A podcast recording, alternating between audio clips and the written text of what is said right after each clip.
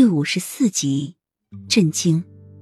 音乐缓缓的流出，雨涵的舞姿也越来越柔美，每一个动作都是那么的轻盈，震撼人心。在场的人看得无不叹服观止。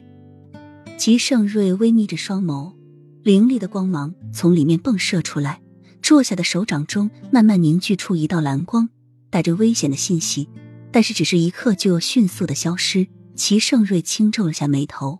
准备再次凝聚能量，但是却又很快的消失。看来只要超过了一定的距离，异能根本起不了作用。齐盛瑞松开皱起的鹰眉，裂开一个高深莫测的微笑，再次低头间，手中停白多了一根银针。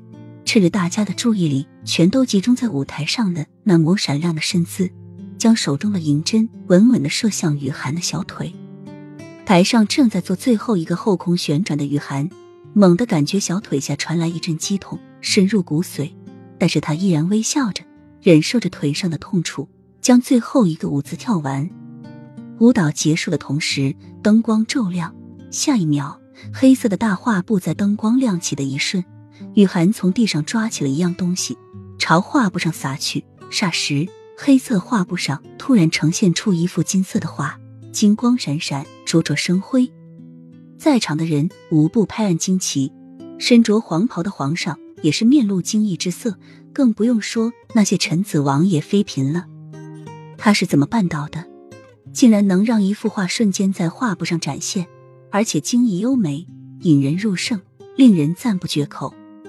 那种震撼和惊奇让所有的人都长大了嘴巴。雨涵忍着腿上的疼痛，站在画布前向众人微笑。微风吹过。撩起雨涵红色的裙摆，烛光映在雨涵泛红的脸颊上，绽放出奇异的光彩。台下的人看得还没有回过神来，等反应过来的时候，就是一阵喝彩叫好声。台下的齐盛瑞深皱的眉头，在那一瞬也似被震撼到了似的，轻轻的翘起。他中了他带毒的银针，应该是痛苦难当，但是他却忍耐着，脸上依旧挂着柔和的笑容，似波澜不惊。